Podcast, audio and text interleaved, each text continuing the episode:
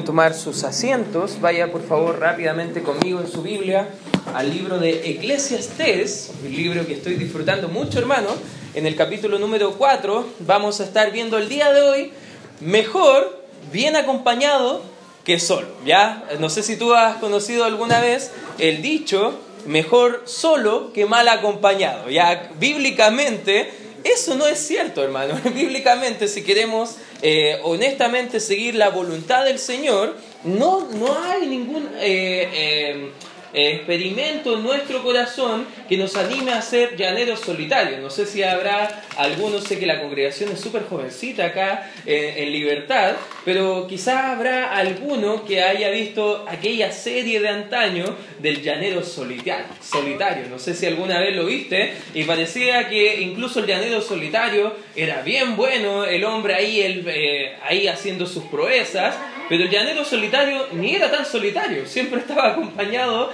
de alguien y en la vida espiritual a veces nosotros creemos que eh, se trata de nosotros, se trata de todo lo que podemos hacer nosotros, pero vemos que en la Biblia Dios nos está animando a vivir la vida cristiana de forma acompañada con otros. Por ende, vamos a ver hoy en el libro de Eclesiastés cómo Dios quiere que estemos bien acompañados. Porque ojo, las malas conversaciones, dice el libro de Corintios, corrompen las buenas costumbres. No estamos hablando que Dios quiere que tengas cualquier tipo de compañía. Ya no quiere que estés solo, pero tampoco quiere que estés mal acompañado. Ya eso es importante que lo entendamos. Que está bien trabajar o estudiar, según lo que vamos a ver en el libro de Eclesiastés el día de hoy, en el capítulo 4, por supuesto que sí. Por ende, hermano, si tú eres joven y dices, no, es que yo soy hijo de Dios, Cristo viene pronto, ¿para qué estudiar? Ya eres un flojo, ya tienes que ponerte a trabajar y si vas a estudiar, vas a trabajar, sería bueno tener también compañía. Tú podrás decir, pero en mi trabajo todos son incrédulos. En mi, colegio todos son incrédulos. Bueno, por algo Dios te ha puesto como sal y luz, donde Dios te ha colocado, para también ganar personas para Cristo. Pero no está bien, obviamente, solamente afanarnos en el trabajo en extremo, al punto que vamos a quedar solos al final de la vida y sin ningún amigo. Conozco testimonios de gente que se afanó mucho trabajando toda su vida y al final hasta su familia perdió por el asunto del trabajo. Qué tristes testimonios, hermano. No sé si a lo mejor tú has conocido a alguien así, pero no la idea, hermano. Siempre el plan de Dios es que no es bueno, dice en Génesis 2.18, que el hombre esté solo. Cuando hablamos de solo, varón, dama, que eres soltero, ya hay esperanza para ti. Dios no quiere que estés tan soltero. Ya tú puedes encontrar tu media naranja, aunque en Cristo estamos completos, hermano. No estamos a media. Amén, hermano. Colosense dice que estamos completos en Él. Ahora, obviamente la ayuda idónea es importante y para los que la tenemos, bueno, la Biblia viene definiendo desde antes que no es bueno que el hombre esté solo. También dice la Biblia que Dios creó al hombre para que viviera en compañía de otros. Tú puedes ver que incluso de la forma de diferentes tribus indígenas que no conocen mucho acerca de la civilización, hasta ellos se agrupan de una forma ordenada para vivir en comunidades, porque nunca ha estado en el corazón del hombre ser un monje tibetano, apartado de todo. Ya eso es algo completamente antibíblico. Dios quiere que el hombre tenga familia y si la tenemos debemos también cuidar a nuestra familia. Amén, hermanos. Amén. No escuché ninguna amén. ¿Ya? voy a dirigirme a los hombres. Justo estaba hablando con los hombres. O a lo mejor ese es el problema. Los hombres están enojados conmigo después de lo que hablamos recién. Pero eh, es bueno que tengamos familia y que cuidemos nuestras familias. ¿Amén, hermanos? Amén. Ah, ya. Luchen con su ánimo, hermano. Ese mal ánimo es pecado. Después vamos a tener una invitación para que usted se ponga a cuenta con Dios. ¿Ya? Que esté en una iglesia también es el plan de Dios. Amén, hermanos. Amén. Porque ese es un plan bien importante. Incluso en el libro de Hebreos, capítulo 10, por razón del tiempo no lo vamos a ver, pero dice que cómo debemos estimularnos al amor y las buenas obras, dice la Biblia que no dejando de congregarse como algunos tienen por costumbre. Hay muchos cristianos por asunto de dificultades dentro de una iglesia que han terminado apartándose de la comunión con el Señor y con otros hermanos en Cristo. Bíblicamente no podemos estar así, hermano. El plan de Dios es dentro de una iglesia local y no importa si no te acomoda esta iglesia, te animo a buscar una iglesia de sana doctrina donde sí participes. Pero la idea es que puedas estar participando en una iglesia local porque lo que vamos a ver el día de hoy en el libro de Eclesiastes capítulo 4 es que Salomón habla de que mejor son dos que uno. Fíjate el versículo número 9, dice, mejores son dos que uno porque tienen mejor paga de su trabajo. ¿Ya? Una cabeza a veces no piensa tan bien. Pero alguien dijo por ahí que dos cabezas piensan mejor que una. No sé si ese dicho es cierto, aunque si ponen dos gente, dos personas que no piensan mucho, quizás empeora el problema, ¿ya? Pero quizás eso es asunto para otro tipo de enseñanza. Pero según la Biblia, dos producerán mejor que uno. Dos estimularán mejor que uno. Dos edificarán mejor que uno. Hay gente que dice, no, yo estoy bien en mi relación con Dios, yo leo mi Biblia, oro de forma regular, yo estoy creciendo. Hermano, pero no es el mismo crecimiento que lo haríamos estando dentro de una congregación. Por algo el plan de Dios es que estemos en conjunto. Todo esto es todo lo contrario a lo que la sociedad de hoy en día estamos viviendo. No sé si tú ves que la sociedad de hoy en día va apuntando mucho al individualismo.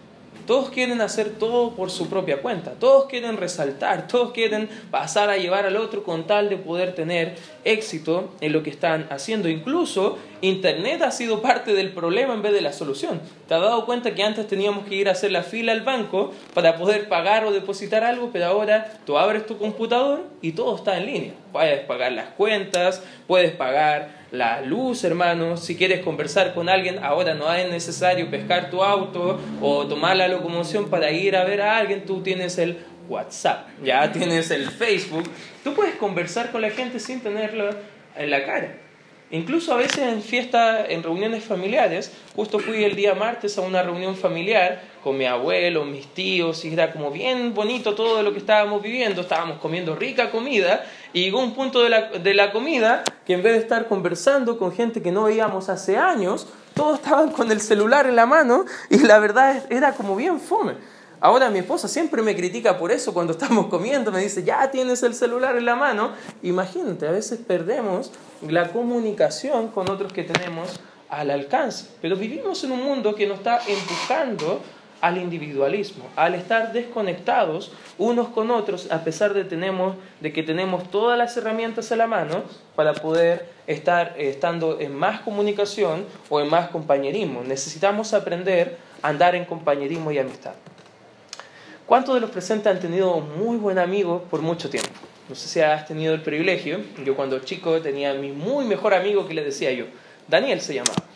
Y él me enseñó a pelear, que no era tan recomendable, ya, pero él me defendía de los matones que me pegaban. Y cualquier cosa que tendríamos que hacer, tanto él o yo, andábamos juntos como uña y mugre. Yo era la uña, él era la mugre, ¿ya? Pero andábamos para todos lados juntos.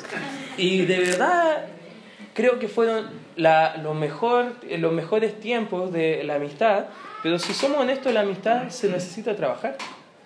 No podemos tener buenos amigos de un día para otro. Incluso la Biblia dice que en el libro de Proverbios que el que ha de tener amigos ha de mostrarse amigo. Por ende, es nosotros debemos estar tratando de animarnos a poder desarrollar amistades conexiones. Si sabes cuál es el lugar ideal para poder tener las mejores amistades, sabes cuál es el lugar ideal para poder desarrollar las mejores conexiones que te van a edificar, ya sabes la respuesta, ¿ven hermanos? Es la ya, la iglesia, por lo menos todos respondieron bien. Ya, un 7 para toda la iglesia Bautista Libertad en esta tarde. ¿Qué motivos tenemos para vivir en compañerismo? Vamos a ver eso en el libro de Eclesiastés, capítulo 4, versículo 4. Dice: He visto asimismo que todo trabajo y toda excelencia de obras despierta la envidia del hombre contra su prójimo. También esto es vanidad y aflicción de espíritu. ¿Te has dado cuenta que si tú haces bien la pega, gente va a estar enojada contigo en el, en, en el trabajo, vas a despertar rencillas, vas a despertar eh, quizás actitudes que no son correctas, y eso es natural, hermano. Donde tú vayas como creyente, si quieres hacer las cosas bien para agradar al Señor, diligentemente, gente va a oponerse a ti, gente va a tratar de ningunearte, de hablar mal de ti, porque eso despierta. Y fíjate, Salomón ya lo viene hablando acá en el versículo 4, 5. Dice, el necio cruza sus manos y come su misma carne. Más vale un puño lleno con descanso que ambos puños llenos con trabajo y aflicción de espíritu. Yo me volví otra vez y vi vanidad debajo del sol.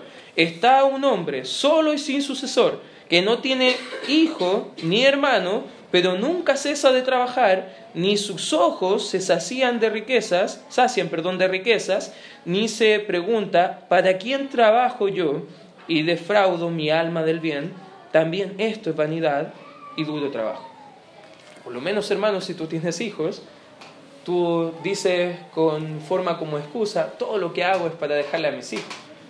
Me afano para dejarle una casa, me afano para dejarle algunas cosas a mi hijo. Pero imagínate estas personas que no tienen hijos. ¿Para qué se afanan? ¿Para qué están viviendo? Hay fruto de su trabajo, según lo que nos dice el predicador Salomón, al parecer nada. Fíjate lo que dice el versículo número 9. Eh, dice, mejores son dos que uno porque tienen mejor paga de su trabajo, porque si cayere el uno, levantará a su compañero, pero hay del solo, que cuando cayere no habrá segundo que le levante. ¿Qué motivos, hermanos, tenemos para poder vivir en compañerismo. ¿Qué motivos, hermanos, bíblicamente hablando, tenemos como hijos de Dios poder vivir en comunión, tanto como cristianos como con otros eh, hermanos, familiares? Compañerismo, hermanos, desarrollar compañerismo correcto, buenas compañías. En primer lugar, hermanos, por mutua ayuda. Si somos honestos, como creyentes, ¿estamos exentos de caer en algún momento? Primera de Corintios 10, 12 dice que el que piensa estar firme, mire que no caiga. Por ende, cuando tú dices, yo no voy a caer, cuidado, vas a caer pronto. Porque eso sí es lo que dice la Biblia. Ninguno está exento de caer. Y cuando caemos, ¿qué va a pasar si caemos solos? Una vez me caí bien feo, estaba solo, ya les conté la historia cuando volé como Iron Man y todo, algunos me criticaron, me dijeron, arruinaste mi película, ya, pero ya todos se comieron spoiler ya a esta altura, pero me caí feo, estaba solo, no había quien me levantara. Y es triste cuando a veces uno tiene caídas, tiene bajoneos y no hay quien le anime para nada. No sé si has tenido amigos que en esos momentos difíciles han estado contigo en las buenas y en las malas. ¿Has tenido a alguien así? Si no, quizás acá en la iglesia puedes tener. Quizás acá puedes encontrar a un buen creyente que te pueda animar, incluso en esos momentos difíciles. Es terrible tener un problema y no poder contar con nadie. Y no se lo deseo a nadie, hermano. Pero como iglesia debemos estar para sobrellevar las cargas los unos a los otros. Gálatas 6.2 explica esa ley, porque así cumplimos la ley de Cristo, así podemos estar apoyándonos unos a otros, ayudándonos mutuamente. Nuestras mejores amistades deben ser creyentes, hermano.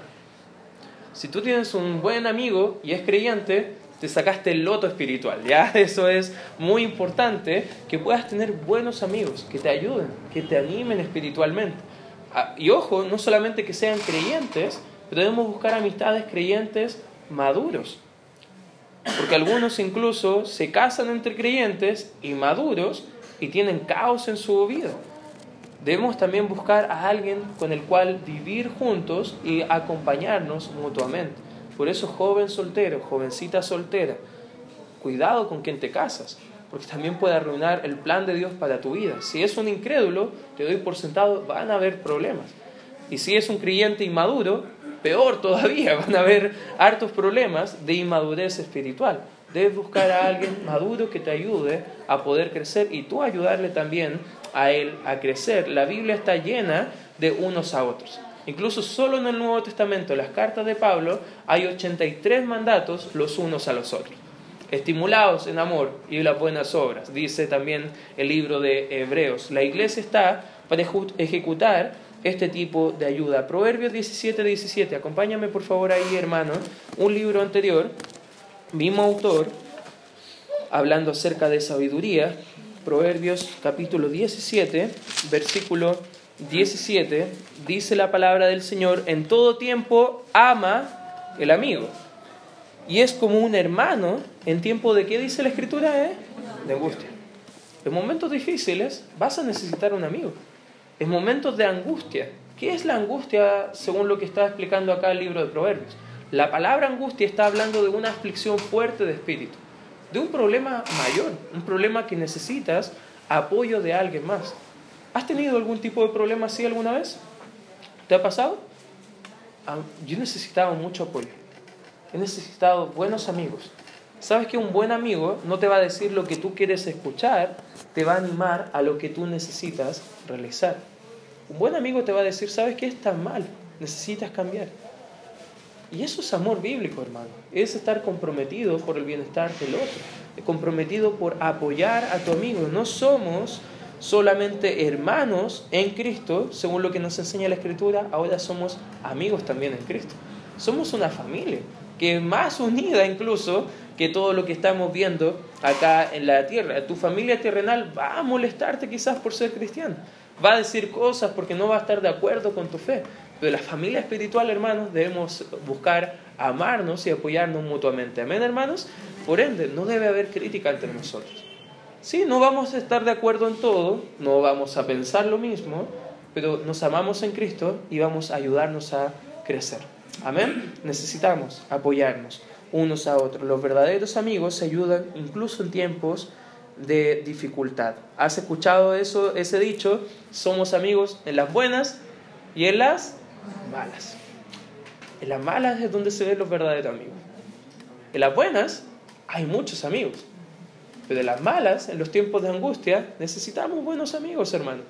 Ora a Dios por buenos amigos si no tienes ahora. Y si ya tienes, agradece a Dios que tienes un buen amigo. Y busca tú también ser un buen amigo para esa persona. En segundo lugar, no solamente por mutua ayuda, pero en segundo lugar, porque también necesitamos buenos amigos por consejos mutuos. Eclesiastés capítulo 4, versículo 11, donde nos quedamos, también si dos se durmieren juntos se calentarán mutuamente, mas ¿cómo se calentará uno solo?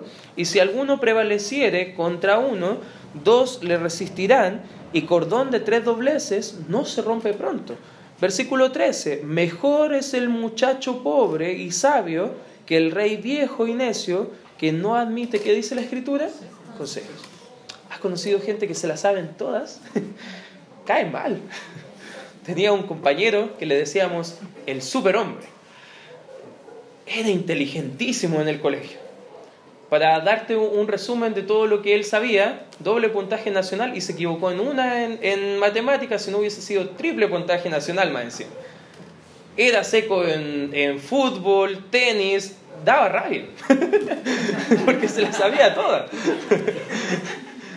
Era, era una enciclopedia con patas. Pero si tú querías quizás darle algún consejo, que sabías que él estaba mal, te prometo que no admitía consejo. ¿Has conocido gente así? Y si no has conocido gente así, cuando vas al espejo, quizás mírate, porque a lo mejor tú eres así. Hermano, estamos en compañía para buscar consejos los unos de los otros. No nos hace más débiles buscar consejo, hermano. Nos hace más sabios, eso sí. Eso es lo que hace el consejo en la vida del creyente. Si estamos solos, no hay consejo, hermano. Muchas veces no queremos el consejo, menos en momentos difíciles o cuando hemos fallado, quizás en realizar alguna cosa, pero en esos momentos, justamente cuando hemos fallado o cuando estamos en momentos difíciles, ahí necesitamos consejo mayormente, hermano. Ahí necesitamos el apoyo de los unos a los otros. Para eso necesitamos congregarnos. Amén, hermanos. Porque ¿cómo podrán ayudarte si ni siquiera saben que tienes problemas? Justo el hermano Marcelo creo que me dijo esta semana, hay una hermana que viene acá con nosotros que estaba el día jueves, no pudo congregarse porque estaba en el hospital. Me urgí, hermano, y yo fui, fuimos a, hablé con mi esposa, mi esposa la llamó al tiro, ¿qué pasa? No, estaba haciéndome algunos exámenes, ya casi nos, nos da un, como un infarto con mi esposa, íbamos a ir a visitarla, pero agradezco mucho, porque imagínate, si no estamos pendientes los unos de los otros, ¿cómo sabemos cómo orar por el otro? ¿Cómo sabemos de poder apoyar al otro? Y sabes qué, la hermana estaba súper contenta de que la llamaron y qué bueno hermano, porque como familia estamos para apoyarnos mutuamente, pero también para aconsejarnos los unos a los otros. ¿Has tomado tiempo para desarrollar relaciones sólidas con alguien que te pueda dar un buen consejo? ¿Sabes qué? Yo no pido consejo a las personas, mis mejores amigos, porque sé que a veces el consejo va a estar un poco secado con la amistad. A veces, no sé si te ha pasado que a veces por, por no ofenderte el amigo te da un consejo que no era tan sabio. Yo tengo gente a la cual pido consejos que no soy tan cercano a ellos, que probablemente me va a ofender un poco lo que me digan, pero entiendo que va a ser para mi bien. A veces necesitamos gente así, gente que nos diga la cara, estás mal, debes cambiar. Eso es un buen consejo bíblico. una, una, parte en la escritura, acompáñame a Primera de Reyes, acompáñame por favor ahí, en el Antiguo Testamento, en el capítulo número 12, vemos una historia donde hay un rey, Roboam, que pidió consejo y pidió consejo a varias personas. Tristemente, el buen consejo lo desechó y el mal consejo siguió. ¿Y qué pasó a raíz de eso?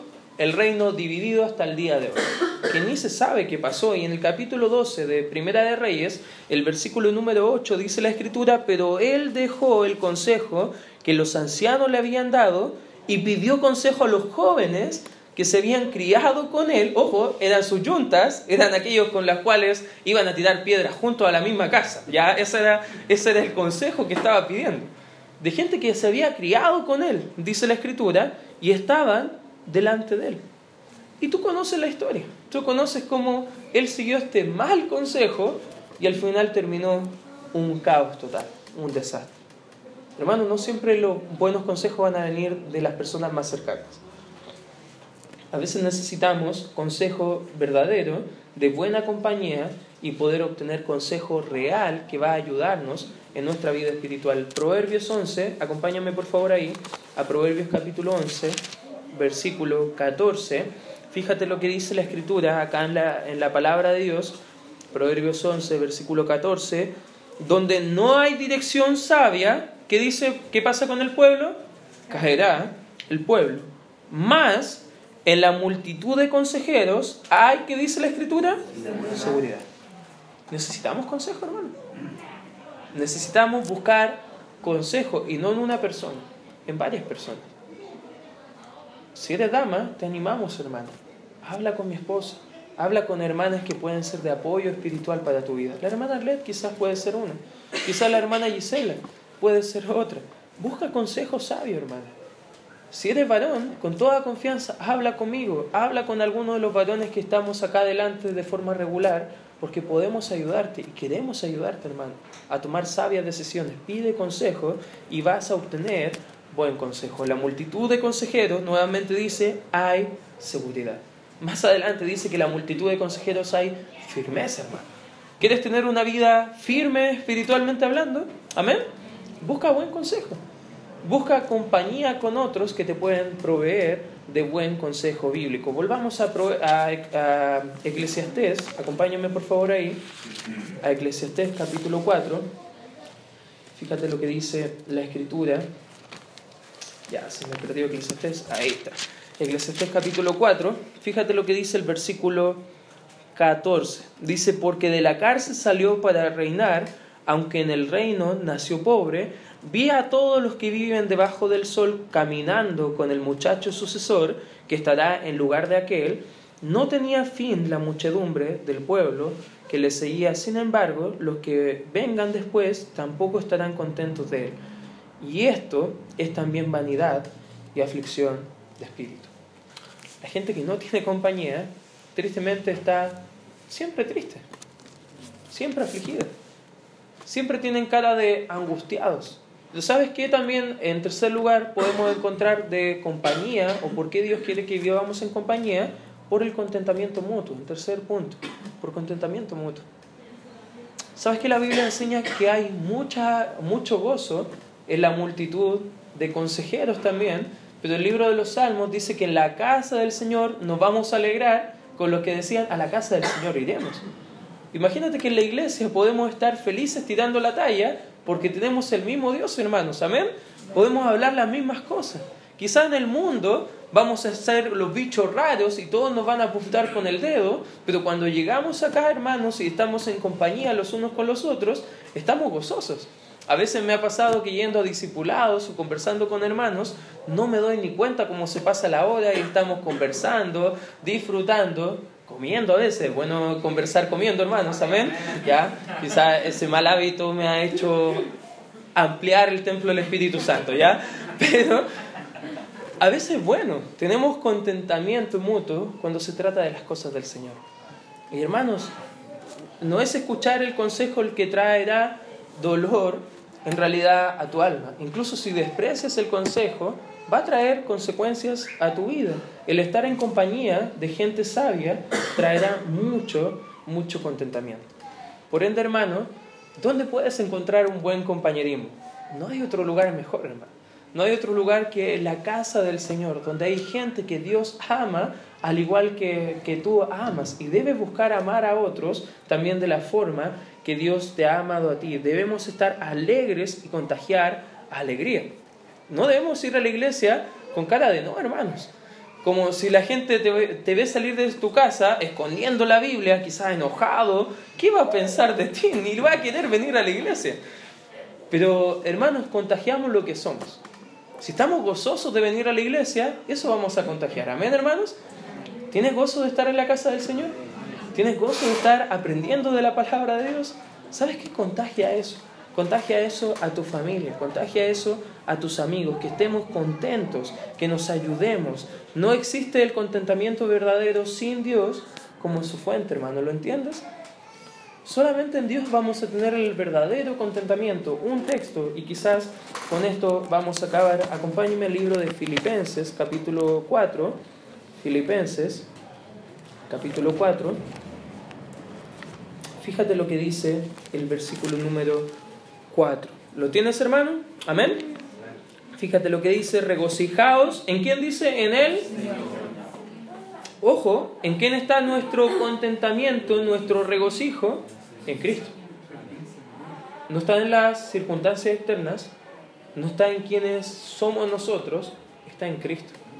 Y si no nos quedó claro, el apóstol Pablo dice, regocijaos en el Señor. Ojo, siempre, otra vez digo, ya, si no quedó claro, regocijaos. Hermanos, en la iglesia podemos regocijarnos. Amén. Pero fuera de la iglesia debemos regocijarnos. Porque no estar contentos, no estar regocijados en el Señor, ojo, es una desobediencia al mandato del Señor de así hacerlo. Por ende, cuando estamos en situaciones difíciles, ¿sabes qué? No te desanimes, busca consejo, busca ayuda. Si uno cae, estamos como iglesia para ayudar a pararse, hermano. No estamos como iglesia para enrostrar las fallas de los otros, Estamos como iglesia para amar y apoyar a los otros. Amén, hermanos. Hay muchas bendiciones, hay mucho más que va mostrando el texto como bendiciones de poder estar juntos como cristianos. Amos 3.3 dice, andarando juntos si no estuvieran de acuerdo. Obviamente hay amistades que no vamos a estar de acuerdo de forma incrédula. Sí estamos con los incrédulos para ganar a los incrédulos. Pero los incrédulos, los incrédulos no deben estar animándonos a alejarnos de Cristo. Si ese es el punto, hermano, te animo, corta ese tipo de amistad, porque no te va a ayudar en nada. Y busca una amistad creyente, pídele a Dios buena compañía y agradece a Dios por tus amigos buenos que Dios te ha dado. Y, hermano, solamente te quiero animar. Te quiero animar porque este, este mensaje no es tanto de desánimo como a veces lo suelo hacer acá en la iglesia los domingos de la tarde, sino que mucho ánimo, hermano, porque estamos en el mejor lugar donde podríamos estar en los planes mismos del Señor, aprendiendo de Él y en compañía de la mejor gente con la cual podemos compartir, hermanos en Cristo. Y busquemos compañía, hermanos. Busquemos desarrollar conversaciones. Al fin del culto no te vayas tan rápido. Conoce hermanos que quizás no conoces. Pide el número y conversa durante la semana. Hermano, pide consejo. ¿Sabes que todas esas son cosas que nos van a ayudar a crecer espiritualmente y juntos podemos glorificar al mismo Dios? Qué lindo, hermano, ¿no? Qué lindo que podamos seguir avanzando juntos con los planes del Señor. Vamos a orar. Gracias, Padre, por este tiempo donde podemos estar cobrando ánimo por lo que tú quieres hacer en nuestra vida, Señor, y te rogamos que tú nos animes, Señor, a poder encontrar amistades sanas, Señor, amistades edificantes en nuestra vida Padre, anímanos, Señor, a estar bien acompañados en vez de estar solos, Señor.